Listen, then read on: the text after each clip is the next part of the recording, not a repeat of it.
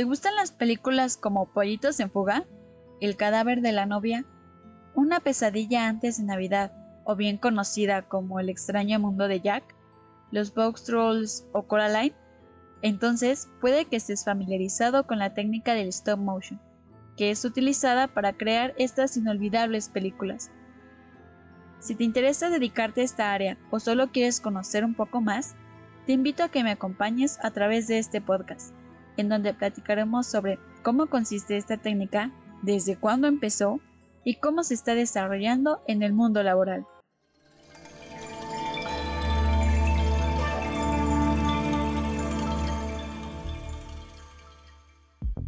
Hola, mi nombre es Liliana. Soy estudiante en licenciatura de animación y arte digital y en esta ocasión participo con Colectivo Motus con el tema Stop Motion, el arte que da magia a mundos de fantasía. Para aquellos que no están familiarizados con el término Stop Motion, es una técnica tridimensional de la animación que se lleva a cabo a partir de la sucesión de imágenes fijas, con objetos estáticos como marionetas, juguetes, papel o objetos cotidianos, que son posados fotograma en fotograma para dar la sensación de movimiento. Si no sabes qué es un fotograma, son imágenes que son impresas químicamente en un celuloide. Puede que hayas visto uno alguna vez en casa de tus padres o tus abuelos. Son estas tiras monocromáticas que a contraluz se pueden ver las imágenes impresas en ellas. Dentro de esta técnica hay diversas variaciones, y en esta cápsula te platicaré sobre las más conocidas. La primera sería la pixilación la cual consiste en el uso de personas u objetos cotidianos, los cuales son desplazados ligeramente foto tras foto para dar la sensación de que se mueven. También existe el clay animation, que en español sería animación de arcilla. Bueno, ya te imaginarás por qué. Ya que los elementos y personajes que son utilizados están creados principalmente con arcilla o plastilina, esto facilita la modificación de sus expresiones y movimiento de los personajes. Para la creación de estos, se utiliza un esqueleto metálico interno, que permite su movimiento y gracias a esto están clasificados dentro del Puppet Animation. Sin embargo, si los personajes no cuentan con un esqueleto y solo son figuras fijas no articuladas, estas están dentro de la versión Puppet Toon. Y por último, tenemos la variación conocida como animación cutout, que es creada a partir de recortes de papel o tela, lo que le da una sensación parecida a la animación 2D. Ya sabemos que este tipo de animación se caracteriza por la creación de movimiento en un espacio bidimensional sin un volumen real. Ahora, para conocer la historia del stop motion, empecemos haciendo una comparación con la animación tradicional o 2D. Esta surgió por la idea de crear una secuencia de dibujos para imitar la realidad. Pero, ¿a quién se le ocurriría utilizar objetos reales o tangibles o incluso personas? Bueno, es algo gracioso, pero déjame decirte que esta técnica se creó por error. Sí, por error. Gracias al cineasta George Molly, quien en 1896 tuvo un accidente con el obturador de su cámara al momento de filmar el movimiento de las personas y carruajes en la Plaza de la Ópera en París. Gracias a que el obturador se detuvo, descubrió que las imágenes se sustituían por otras, creando la ilusión de que la gente y los carruajes se transformaban en otros mágicamente. Fue él mismo quien nombró esta técnica como stop action o stop motion y desde entonces esta técnica fue utilizada por el cineasta para dar efectos nuevos e innovadores a sus películas, los cuales claramente fueron un gran boom para la audiencia en esa época. Y gracias al enorme uso que le dio en sus películas, el stop motion es considerado como una forma consolidada de animación, y con el paso de los años, otros cineastas y jóvenes artistas comenzaron a implementarla como una forma de efecto visual con un toque de realismo combinado con la fantasía. Además, de ayudarlos a crear escenas que en la vida real serían difíciles de recrear. Por ejemplo, cuando en 1933 Willis O'Brien hizo uso del stop motion para el filme de la primera película de King Kong. puesto que no podían crear las escenas de la enorme bestia de forma real, usaron una pequeña escenografía en la cual la marioneta del gran King Kong fue protagonista. Mientras algunos creadores usaron el stop motion como efecto especial, esto cambió años más tarde y se comenzó a usar para contar historias.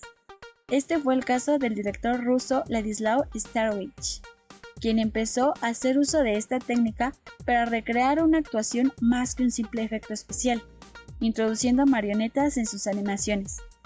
Esto lo hizo principalmente en su película The Tale of the Fox, o en español, El cuento del zorro, el cual se hizo la caracterización de los animales, especialmente la figura del zorro, lo cual ayudó bastante para mostrar la personalidad que cada animal representaba en la historia.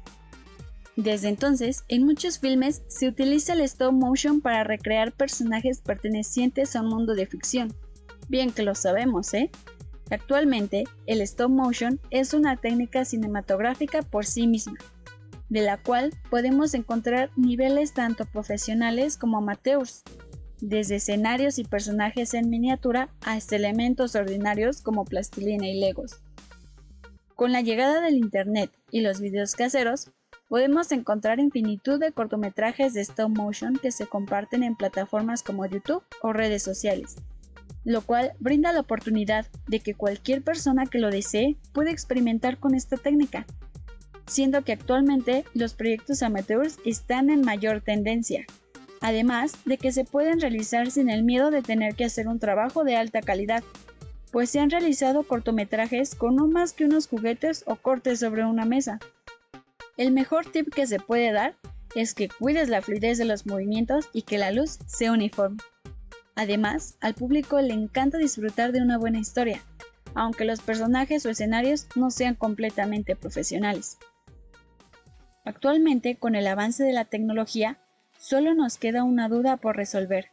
¿Los cortometrajes de stop motion dejarán de producirse? Aunque existen opiniones divididas, el auge del arte 3D puede suponer el reemplazo del stop motion. Se considera que con la animación 3D se puede crear filmes con mejores resultados. Por ejemplo, los efectos especiales son más fáciles de producir. Sin embargo, otras opiniones indican que el 3D no tiene por qué ser un reemplazo, al contrario, puede ser utilizado como una herramienta que puede volver más fácil el trabajo de creación de personajes y escenarios. Así fue como lo hizo el estudio de animación Laika, el cual hizo uso de la impresión 3D en el filme de Paranormal para crear las 31.000 caras distintas de sus personajes. La impresión 3D puede ayudar de forma rápida y precisa para la creación de piezas de plástico, lo cual revolucionará por completo la manera de hacer cine de animación y abre un prometedor futuro para las técnicas de filmación que no son completamente digitales, sino basadas en muñecos cuyos movimientos se van grabando mediante técnicas como el stop motion. Por otra parte, existe una gran duda para aquellos interesados en entrar a trabajar en la industria del stop motion. ¿Aún existe la posibilidad de dedicarse a esto? Mm, la respuesta es afirmativa. Hoy en día, aunque el área laboral y profesional es pequeña, aún existe la posibilidad de poder dedicarse a esto, así que no te preocupes si estás por graduarte. De acuerdo a la Oficina de Estadísticas Laborales, se espera que el empleo para animadores de stop motion, incluido el grupo de artistas y animadores multimedia, crezca un 8% durante la década del 2016 al 2026. El incremento en la tasa de empleo se debe a la enorme y creciente demanda que hay para las áreas de animación y efectos visuales para videojuegos, películas y televisión. Sin embargo, esto podría verse amenazado, ya que los artistas a los que las compañías emplean trabajan por salarios más bajos. El país en el cual se encuentra una mayor tasa de empleo es Estados Unidos, Ahí existen cinco estados en los cuales los animadores de stop motion tienen una gran posibilidad de encontrar trabajo. Estos serían California, Texas, Nueva York, Georgia y Florida. Pero, ¿qué ocurre en nuestro México mágico? ¿Aquí no hay? Bueno, aunque la industria de animación en México no es tan grande y no se compara con otros países, no significa que no exista y no se realicen proyectos dignos de mencionar. La animación mexicana sigue creciendo y se ha comenzado a expandir alrededor del mundo, pues se estima que las industrias creativas como la animación, videojuegos y efectos especiales acaparan el 7% del Producto Interno Bruto del país. Y según el INEGI o el Instituto Nacional de Estadísticas y Geografía, los negocios relacionados a ellas involucran el 1.7 de los establecimientos registrados en México. A pesar del crecimiento del medio laboral, la competencia por obtener un trabajo para la animación seguirá siendo fuerte. La Oficina de Estadísticas Laborales dice, las oportunidades deben ser mejores para aquellos que tienen una amplia gama de habilidades o que se especializan en un tipo altamente específico de animación o efecto. Como último punto, si deseas dedicarte o estás interesado en iniciar en esta área, hablaremos sobre lo que necesitas saber. Principalmente, la mayoría de los empleadores de animadores stop motion prefieren contratar artistas con una licenciatura o un título superior, que cuenten con una carrera en bellas artes, animación o artes digitales. Los cursos comunes a estas carreras son dibujo, producción de animación 2D y producción de animación 3D. Además, muchos empleadores buscan al menos dos años de experiencia en la industria. Los puestos a nivel de entrada pueden requerir solo un título o experiencia a través de una pasantía u otro puesto de apoyo. Sin embargo, los puestos de nivel superior pueden requerir al menos de 5 o 7 años de experiencia profesional en la industria y posiblemente un título avanzado. La técnica de stop motion inició por accidente y evolucionó por la necesidad de contar historias con ella. Todo indica que, aunque existe tecnología avanzada para la industria de la animación, esta técnica no será reemplazada. Por el contrario, seguirá evolucionando por el uso de la tecnología disponible gracias al toque tan único que tiene.